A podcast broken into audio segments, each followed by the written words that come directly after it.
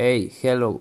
My name is Emanuel Reynoso Rico, grade 3, group D. Tour morning. Five plans that I will carry out in five years. Number one. I continue study. Number two. I will master English. Number three.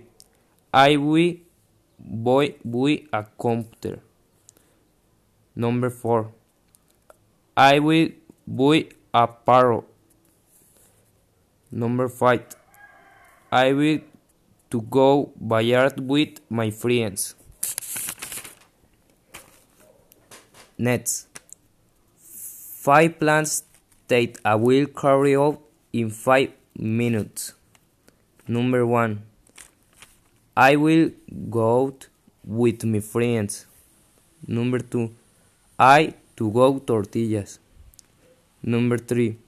I will walk my dog. Number four. I will take a bath. Number five. I ate. Thank you very much and I dedicate this work to my mo mommy. Bye.